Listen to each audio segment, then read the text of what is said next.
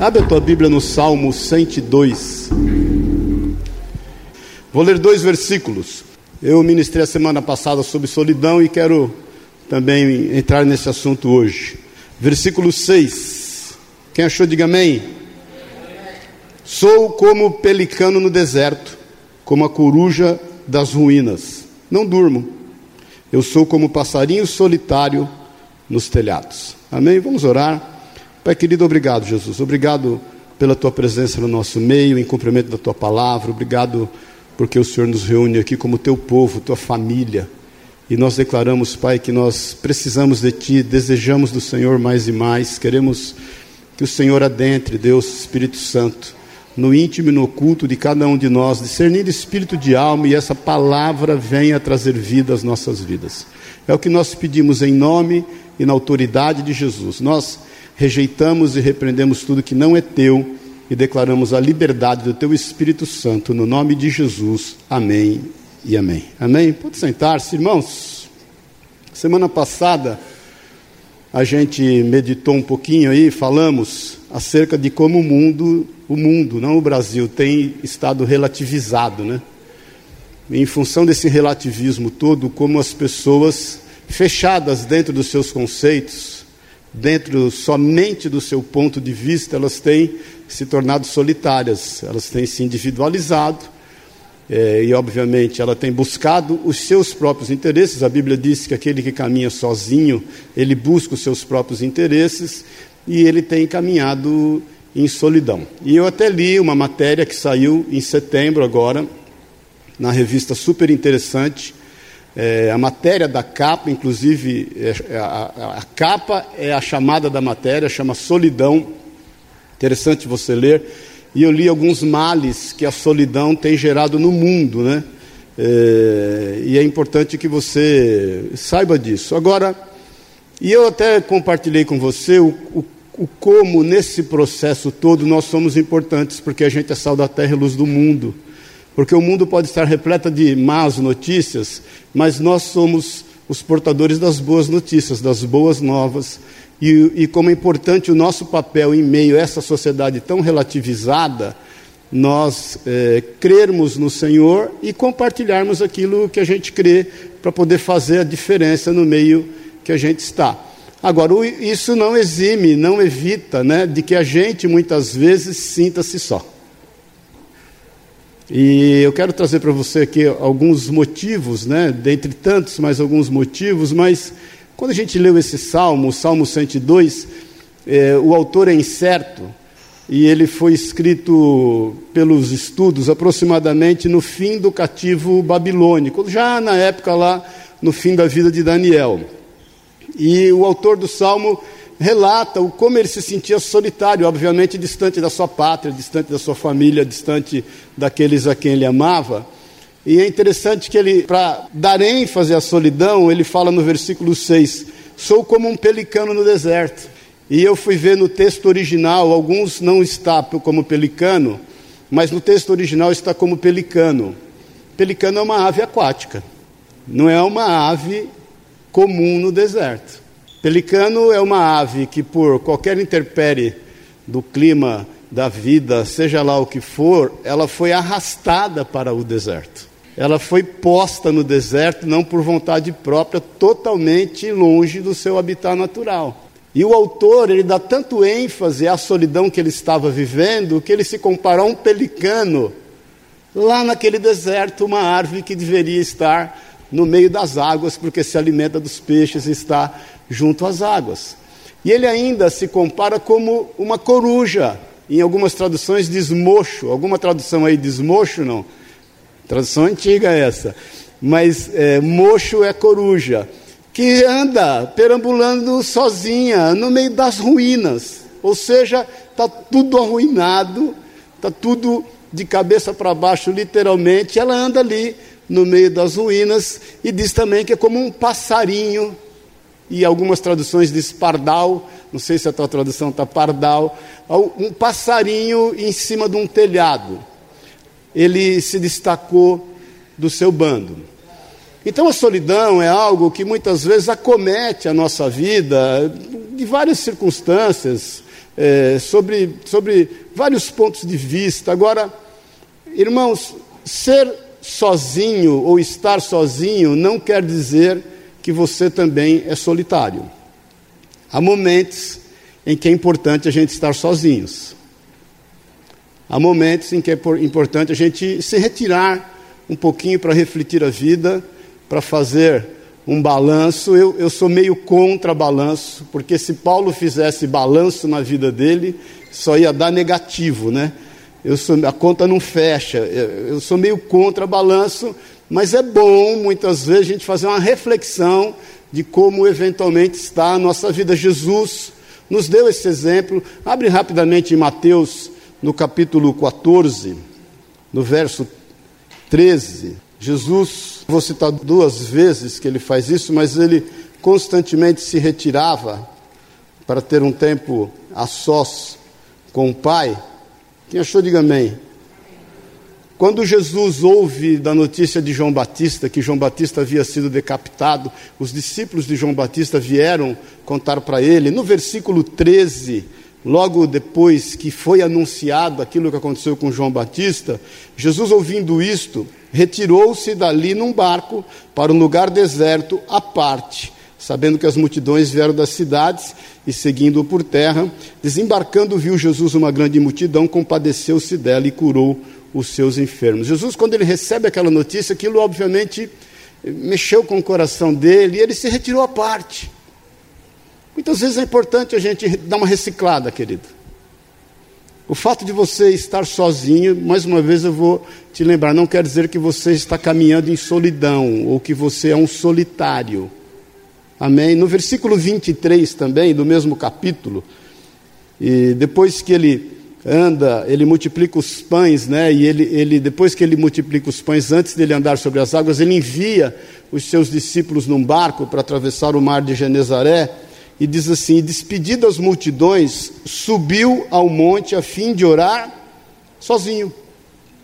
E caindo a tarde, lá estava ele só. Vai mais um pouquinho para frente, num livro depois de Marcos, logo no capítulo 1, no início do seu ministério, no versículo 35, Marcos 1, 35, acharam?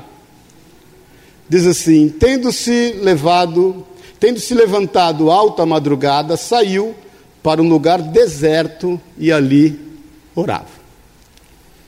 Irmãos, estar sozinho muitas vezes é necessário, mas isso não deve ser uma rotina constante. Quando você, se cam você caminha para um lugar sozinho, tenha um objetivo, tenha um propósito, porque quando você caminha em cima desse objetivo e esse propósito, você tem começo, você tem meio e você tem fim. Você só não pode, em função de estar querendo fazer uma reciclagem, buscar algo de Deus na sua vida, fazer disso um hábito. Homem tem mania de muitas vezes caminhar sozinho. Homem é igual cachorro quando sai de briga. Já viu o cachorro quando sai de briga? Ele se amontoa num canto e fica lambendo as próprias feridas, né? E fica ali quietinho. Mulher já não. Mulher já é mais de conversar, mais de falar, mais de distrair. Mas homem não. Homem tem uma tendência muito muito grande de querer se isolar, caminhar sozinho e ficar lambendo as próprias feridas. E eu quero começar te dizendo que isso não é bom, não faça disso um hábito. Isso é bom a fim de você orar, de você reciclar, buscar em Deus uma direção, até para que você mude alguns comportamentos, até para que você mude alguns conceitos, quebre alguns paradigmas, não só conceitos, mas mude alguns pré-conceitos. Isso é bom, mas não faça disso um hábito. Amém, querido? Agora, nós muitas vezes somos levados à solidão por alguns fatores, existem vários, eu, eu só quero falar três aqui, porque nós temos a ceia hoje. E eu, eu, eu, creio que um dos fatores que nos leva a caminhar em solidão, muitas vezes, é o medo. Medo sobre vários aspectos: medo de uma ameaça, medo de uma circunstância, medo quanto às incertezas do amanhã medo quanto àquilo que está ao nosso redor, E não importa o tamanho da tua comunhão com Deus, não importa o quanto Deus age na tua vida, não importa o quanto você seja íntimo do Senhor, se você se deixar levar pelas circunstâncias, você vai caminhar em solidão. Aconteceu isso com Elias, não precisa abrir para a gente ganhar tempo, mas Elias foi um homem tremendamente usado por Deus, você sabe disso, ele tinha uma plena comunhão com o Senhor, um grande profeta, um homem de Deus. A Bíblia diz que o Senhor anuncia a ele que não iria chover, ele anuncia ao rei Acabe e a Jezabel que não choveria, não choveu por três anos e seis meses. Ele vai se retira para um deserto, amando do Senhor, os corvos vêm alimentá-lo, trazer carne e pão para ele. A Bíblia diz que ele faz grandes milagres nesse período, inclusive multiplicando o azeite da viúva e a farinha, lembra-se disso? E a palavra de Deus diz que tem o tempo do retorno, ele volta, ele entrega uma palavra que haveria chuva novamente, ele antes, ele entra num pleito com 850 profetas de Baal, mas quando ele volta e faz tudo quanto o Senhor determina, aquilo que deveria ser feito através da vida dele, Jezabel ameaça e diz que naquele dia ele morreria. E Elias, vamos falar a verdade, irmão, se você tivesse esse poder de você erigir um altar de madeira, mandar jogar água nesse altar, ficar ali todo mundo mandando vir fogo, não acontece nada, você dobra o joelho, ora, o fogo vem e lambe, aquele trem é todo ali. Você declarar uma palavra para que ela esteja acontecendo em toda uma nação.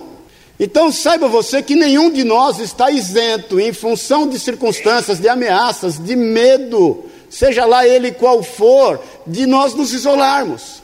E ele vai se enfia para dentro de uma caverna. E a Bíblia diz que pior que isso, ele pede, a, depois você confira lá em 1 Reis 19, versículo 3 e 4, ele perde a morte sobre si, ele, ele se coloca naquela caverna, se sente sozinho, ele fala com o Senhor que todos o abandonaram, e ele declara: Senhor, eu quero morrer. Quem aqui no meio do seu isolamento já orou assim, Senhor, que seja hoje o meu último dia, só pisca, não precisa levantar a mão, e pediu a morte sobre si? E o que te levou a isso? Medo, ameaças. Ameaças muitas vezes formuladas na sua própria mente. Amém, irmãos. Bom dia, paz do Senhor. O medo do encarar o amanhã. Elias não tinha espelho na sua época. Tinha só algumas, alguns reflexos, mas ele tinha medo de se olhar no espelho. Outra circunstância que nos leva muitas vezes a, a caminhar em solidão é a perseguição. E vamos falar a verdade, perseguição às vezes se levanta do nada, né? É tal história. Aí você olha e fala: Meu, o que, que eu fiz? Meu Deus do céu, eu não danço apertado, não costuro para fora, não, não matei ninguém, não falei mal de ninguém hoje, ontem eu já não, não garanto. E, e, e por que se levante? O que está acontecendo? Davi passou por isso. E ele também foi para uma caverna chamada Caverna de Adulão. Tem a caverna da melancolia, mas tem a caverna da perseguição. Davi foi para a caverna da perseguição. Ele foi usado por Deus, ele mata o gigante, ele traz honra para a nação de Israel. Ele, quando Saul ficava endemoniado, ele ia lá e tocava o seu instrumento, Saul ficava liberto. Ele amava Saul. Ele tinha uma aliança com o filho de Saul, chamado Jonatas. Eles andavam juntos em amizade, mas chega um momento que a perseguição é tão grande que ele se enfia dentro de uma caverna. E lá ele fica, e quantas vezes nós estamos em função da perseguição, caminhando para dentro de cavernas, se lançando para dentro do nada, para quem sabe ir para lugar nenhum. Tome cuidado com isso. Deus foi tão misericordioso que pegou alguns homens e só gente boa. A Bíblia diz que eram homens de dura serviço, a Bíblia diz que eram homens mal encarados. Dura serviço é o cara que tem dificuldade em dobrar a cervical. Serviço de cervical. Então ele não, não tinha humildade, era um cara duro. A Bíblia diz que além de duro, da cervical ser duro, ele era duro financeiramente, porque ele era mais do que duro, era endividado. E diz que eles eram mal encarados. Esses são os caras que vão lá dar suporte para Davi no meio da sua solidão. E você reclamando, quando muitas vezes você tem caminhado sozinho, em função da perseguição que você está sofrendo, e algum de nós te liga. Bom dia, paz do Senhor. Uma vez um irmão veio falar para mim: Ah, eu não posso faltar na igreja, toda vez que eu falto, alguém me liga. Eu falei: É ruim, irmão. Desculpa te amarmos. Nós tínhamos. E a solidão, às vezes, dessa perseguição nos joga tanto para o fundo da caverna que a gente não quer falar com ninguém, não quer receber o WhatsApp de ninguém, não quer ter ideia de ninguém, não quer sentir cheiro de gente. Você já passou por aquela época que você não quer sentir cheiro de gente? Prefere sentir cheiro de animal do que sentir cheiro de gente. Talvez isso seja em função de uma perseguição, do interpério da vida, uma circunstância que você tem enfrentado, uma, algo que obviamente tem te afrontado e isso tem te levado para o fundo de uma caverna. Um outro aspecto, eu quero ficar só em três, que nos levam à solidão, que eu tenho meditado, sabe qual é, irmãos? Os nossos sonhos. Tem coisa que só você sonha e ninguém acredita. Você já passou por aquilo? que você pensa, olha, medita, ora, vai diante de Deus e sonha, e as pessoas te chamam de louco, de lunático. Que não é possível que só você acredita num negócio desse. Que não é possível que você ainda caminha se iludindo. Bom dia, paz do Senhor. José passou por isso. José teve um sonho, uma visão acerca do que Deus faria através da vida dele, não para o bem dele, mas para o bem daqueles que andavam com ele, obviamente a sua família. Ele foi perseguido, vendido, traído, lançado numa terra estranha por conta de um sonho, foi, foi colocado à solidão. Depois ele foi colocado à solidão num cárcere. E lá ele foi esquecido. Talvez alguns dos seus sonhos, alguns dos seus objetivos, projetos, que ninguém acredita. Irmãos, eu mesmo, eu já passei e muitas vezes passo por situações que tem coisa que não dá nem para falar, que se falar aí vão me internar de vez. Não é verdade? E aí você caminha, obviamente, sozinho nisso. Só você acredita. Sabe quem passou por isso? Jesus. Jesus, quando anuncia para os seus discípulos tudo o que vai acontecer, para que eles não se escandalizem, ele vai lá para o Getsemane orar. Getsemane, a palavra Getsemane quer dizer prensa de azeite. É onde a azeitona é colocada e é prensada, prensada, prensada, prensada para sair dela o azeite. E Jesus sozinho. Por três vezes ele vem chamar os seus discípulos, que eram os mais íntimos, Pedro, Tiago e João, que estavam orando perto do jardim do Getsemane, e a Bíblia diz em Lucas que eles dormiram de tristeza. E ele vem e chama e fala: Puxa, nem por uma hora vocês puderem estar comigo. Jesus sai dali, passa tudo que passou e vai parar numa cruz. E naquela cruz, ele passa aquilo que eu creio que ele pensou que poderia ser evitado, quando no Getsemane ele fala: Senhor, se possível, afasta de mim esse cálice, mas que não seja a minha vontade, seja a tua. Eu, particularmente, creio que aquele cálice que ele queria evitar não era o da morte, mas era o da solidão. Porque ele sabia, como profetizado em Salmos 22, que ele passaria aquilo só, e por isso que na cruz ele fala: Pai, Pai, quem se lembra? Pai, Pai, porque me desamparaste, abandonaste. Por um sonho de nos ver como Ele nos vê hoje aqui. Por um sonho de saber que todas as coisas se cumpririam segundo o desejo e a vontade do Pai. Por um sonho de viver por toda a eternidade ao nosso lado. E eu entendo, irmãos, que aquela frase de Jesus naquela cruz determina a nossa vida a partir daquele momento. Que Ele, como diz em Hebreus, que nós não temos sumo sacerdote que não possa compadecer-se de nós, que passando as mesmas aflições que nós passamos, porém sem pecar, suplantou e suportou todas elas. Jesus enfrentou a solidão de uma forma tal para que nunca na nossa vida nós fôssemos sós. Então, olha aqui, eu, não sei o que tem muitas vezes te levado à solidão. Deixa eu te falar, você nunca foi ou será só na sua vida. desde o ventre da sua mãe, a Bíblia diz que o Senhor é contigo. E o Senhor ali já te chamava pelo nome. Eu não sei o que eventualmente tem compelido você a um sentimento de solidão. Talvez seja o medo, talvez seja a perseguição, talvez seja um sonho que só você acredita nele, mas eu quero te dizer que o Senhor é contigo, porque ele enfrentou aquela solidão na cruz de uma forma tal e criou ali um divisor de águas para que nunca mais nenhum de nós fôssemos só. Você pode se sentir só. As circunstâncias podem querer provar a você que você está só. O medo, seja lá o que for, mas você não é só em momento algum da sua vida. Nós estamos entendendo isso, irmãos, em nome de Jesus. Diferentemente de você se colocar muitas vezes sozinho a fim de buscar em Deus a sua companhia, a fim de buscar no Senhor a sua direção a fim de ter sensibilidade na sua vida para ouvir o clamor do Espírito Santo por ti. Mas sozinho você nunca foi e você nunca será, porque perto está o Senhor.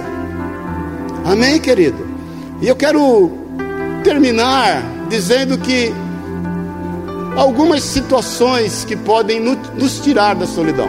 Eu não sei o que você está vivendo, o como você está enfrentando, e eu sei que o Espírito Santo tem falado com você, mas como vencer a solidão? Porque por muitas vezes nós estamos nessa, não importa se foi medo, não importa porque se eu acostumei em buscando refletir a minha vida e achei que é bom demais ficar sozinho e isso não tem sido bom, você sabe disso, e principalmente para as pessoas que estão ao teu redor, porque elas necessitam de você.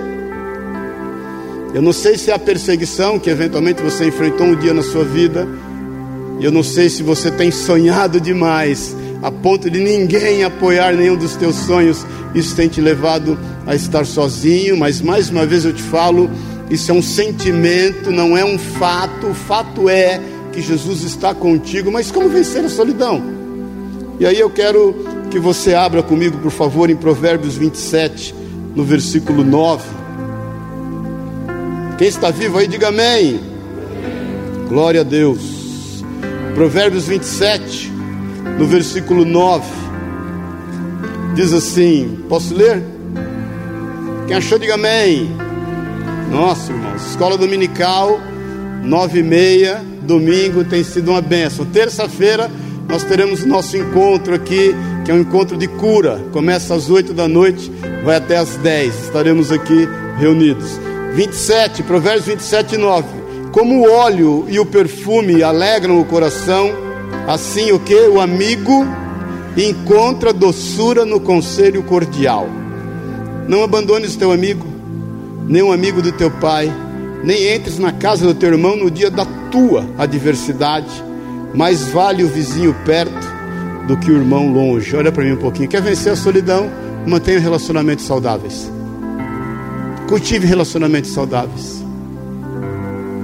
Saiba que há pessoas que te amam, que o Senhor tem colocado perto de você. Como Ele colocou aqueles homens que vão falar a verdade, tudo que alguém não precisava, não queria, eram aqueles homens que foram visitar Davi. Mas mantenha relacionamentos saudáveis, esteja aberto para isso. É melhor um vizinho perto do que um irmão longe. É muito melhor nós estarmos desenvolvendo esses relacionamentos e abrirmos realmente aquilo que o Senhor tem colocado nos nossos corações, seja lá o que for, querido. Não evite pessoas, nós somos seres relacionais, a gente precisa de gente. E mais uma vez eu falo especificamente para os homens: tomem cuidado, porque nós homens temos muito essa característica que depois que sai da briga, fica lambendo as próprias feridas e não quer compartilhar nada com ninguém. Abra a tua vida, mantenha relacionamentos saudáveis, isso vai nos ajudar muito. Irmãos, às vezes Deus coloca pessoas do nosso lado que não falam nada e são uma bênção, só para que eles nos ouçam. Às vezes Deus nos coloca ao lado de pessoas, não é para a gente falar nada, é só para ouvi-las. É só para entregar a elas o nosso ombro, entregar a ela os nossos ouvidos, entregar a ela o nosso abraço, entregar a ela a nossa disposição estar com ela. Se disponha, querido, a ser uma bênção na vida dos outros e desfrute da bênção que o Senhor tem colocado ao seu lado. Mantenha relacionamentos saudáveis, busque isso. Segundo ponto, abre tua Bíblia em Provérbios, mesmo no capítulo 18, um pouquinho para trás. Provérbios 18, 24. Diz assim: O homem que tem muitos amigos sai perdendo. Olha aqui para mim, eu aprendi uma vez: amigo de muita gente não é amigo de ninguém. Mas aqui ainda diz no versículo, no mesmo versículo na parte B, mas se há, mas há amigo mais chegado que irmão. Irmãos, abra o seu coração, abra a sua vida busque relacionamentos saudáveis e busque abrir o seu coração com as pessoas. Não se isole, não se feche, se faça ouvir. Entenda que o Espírito Santo vai dirigir pessoas para falar contigo. Irmãos, se Deus usou a mula para falar na vida de Balaão, você acha que não vai usar essa bênção que está do teu lado? Quem é que pode, querido? impedir o agir de Deus. Então vença a solidão em nome de Jesus, não só mantendo relacionamentos saudáveis, mas se abrindo. Nós precisamos nos abrir. Nós precisamos falar dos nossos sonhos, ainda que ninguém acredite neles, não tem problema. Nós precisamos compartilhar das dificuldades que a gente está enfrentando, do que se isolar numa caverna em função de uma ameaça da vida. Nós precisamos nos abrir quando, em meio da solidão, o Senhor envia pessoas para estarem conosco, ainda que elas sejam é, a última pessoa que nós gostaríamos que tivesse conosco, que sejam carrancudos, de dura serviço, pessoas cheias de problemas. Não tem problema os problemas das pessoas. Agora se abra, efatá, abre-te, aprenda a se abrir por mais que você, você pode se enfiar em oração com o Senhor, você pode ter uma vida de oração, de jejum, você pode passar não sei quanto tempo eh, num monastério, meu irmão, isso não vai mudar a tua vida como vai mudar Deus usando pessoas para falar com você. Nós estamos entendendo isso, querido, porque se nós não caminharmos nessa nessa dinâmica de relacionamento, a gente não vai conseguir vencer nenhum tipo de solidão na nossa vida. E por último, abre por favor Isaías 41, um pouquinho para frente, no versículo 10. Diz assim: Não, só os vivos digam amém, não temas. Por quê? Porque eu sou contigo. Não te assombres porque eu sou o teu Deus.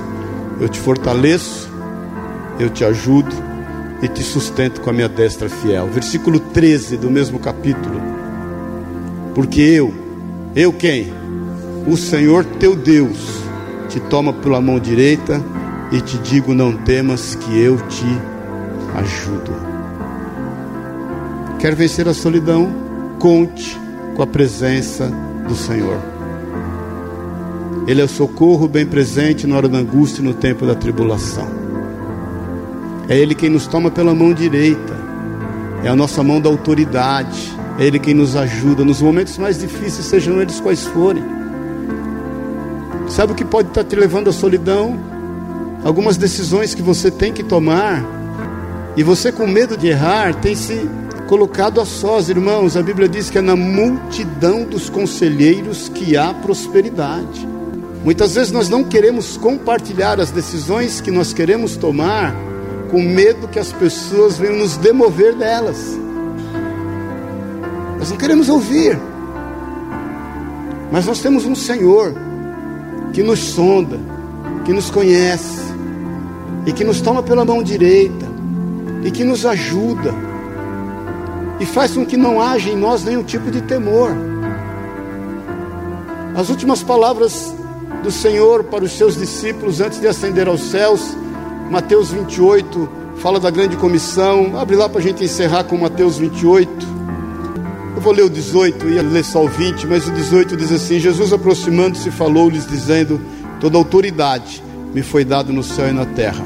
Ide, portanto, fazei discípulos de todas as nações batizando-os em nome do Pai, e do Filho e do Espírito Santo, ensinando-os a guardar todas as coisas que vos tenho ordenado. Olha para mim um pouquinho antes da gente ler a última parte. Os discípulos estão com o olho de Mônica, né? Jesus ali e dando a ele as instruções. Queridos, se eles já estavam perdidos, imagina como estava o coração deles naquele momento. O Senhor ia ausentar-se. Eles ainda não tinham recebido o Espírito Santo. Olho de Mônica. Tanto que se você ler em Atos 1, a Bíblia diz que quando Jesus vai ascendendo aos céus, existem dois anjos ao lado dele, e a, e a Bíblia diz que os discípulos estão parados olhando, os discípulos, os anjos vêm, dão uma bronca nos discípulos, falam: por que, que vocês estão parados aí olhando? Da mesma forma que vocês estão vendo ele subir, vocês vão ver ele descer aqui, nesse mesmo monte. Ou seja, os discípulos olham para eles e falam o seguinte: é hora de agir, querido. É hora de ocupar espaço, vamos à luta, vamos fazer aquilo que vocês foram ministrados a fazer. Mas imagine essa cena, e eles estão indo, o que é que trouxe paz ao coração deles? O que é que trouxe alegria? O que é que trouxe de volta a certeza de que certamente eles estavam no caminho? em função da verdade e em função de adquirir uma vida diferente. Jesus diz na parte B do versículo: E eis que estou convosco todos os dias, até quando? Até a consumação dos séculos. Quem mentiu para você? Ou o que mentiu para você? querendo afirmar que você está só. Nós não fomos feitos para solidão. E mais uma vez eu te pergunto: o que é que tem te conduzido à solidão? Talvez seja esse medo, talvez seja uma perseguição, talvez seja um sonho. Não desista. Mantenha relacionamentos saudáveis. Abra o seu coração com as pessoas que o Senhor tem colocado ao teu lado para te ouvirem. Não menospreze as pessoas que estão ao teu lado. Não pense que delas não virá bons conselhos. Se o Senhor colocou do seu lado e você vai buscar isso em Deus, tenha certeza, o Senhor vai usar. Mais uma vez eu te falo, usou a mula. Porque Ele não vai usar uma pessoa para estar ministrando ao teu favor. Todas as intervenções de Deus para com o homem, ele usou outras pessoas. Ele usou outros seres criados por ele. Então não caminhe em nenhuma solidão e entenda definitivamente que o Senhor é conosco todos os dias da nossa vida até a consumação dos séculos. Irmãos, eu quero terminar testemunhando que eu já vivi dias de solidão. Muitas vezes vivo. Muitas vezes a gente vai ficando mais velho, você vai acostumando mais a ficar sozinho, não é verdade? Mas muitas vezes eu tenho que me regrar. Mas eu já vivi momentos de solidão em função de ameaças, em função de medo. Já vivi momentos de solidão em função de perseguições de me enfiar para dentro de uma caverna. E tudo que eu não queria era ver gente, Deus encher a caverna de gente. Quando você está sozinho na caverna, Senhor, você tem todos os motivos para caminhar sozinho, não é verdade? E aí Deus enche a caverna de gente. Você não tem lugar nem para pôr o pé. Se você levantar o pé, você não tem para ficar de novo. E Deus faz uma festa de improváveis do teu lado. Quantas vezes eu vivi isso, irmãos? Improváveis pessoas improváveis que Deus levantou para alegrar minha vida, meu coração. E eu aprendi, e vou te falar, e tenho aprendido a vencer solidão contando com pessoas, com amigos, a vencer desertos, sabendo que Deus levantou pessoas, muitas vezes, para, sob medida, abençoarem aquele dia. Quantas vezes eu vivi isso? Quantas vezes eu me senti sozinho por sonhos que só eu tinha e ninguém acreditava neles. E posso te falar, hoje eu tenho vivido a realização desses sonhos. Hoje eu tenho vivido a realização desses sonhos. E eu tenho visto Deus ajuntar pessoas para desfrutar junto daquilo que eu sonhei um dia e me coloquei sozinho. Ele é contigo. Ele te toma pela mão direita, ele te sustenta. A Bíblia não diz, Jesus não fala que nós seríamos isentos do medo. A Bíblia não fala que nós seríamos isentos da perseguição. A Bíblia não fala que nós seríamos isentos das frustrações, das calúnias, das difamações. A Bíblia não fala que nós seríamos isentos de muitas vezes estarmos nos machucando ao longo da nossa caminhada. A Bíblia não diz nada disso. Mas ela diz pela boca de Jesus que nós seríamos isentos da solidão. Se tem uma coisa que nós somos isentos é a solidão. Se tem uma coisa que nós temos que vencer, um sentimento que nós temos que passar por cima, é o da solidão.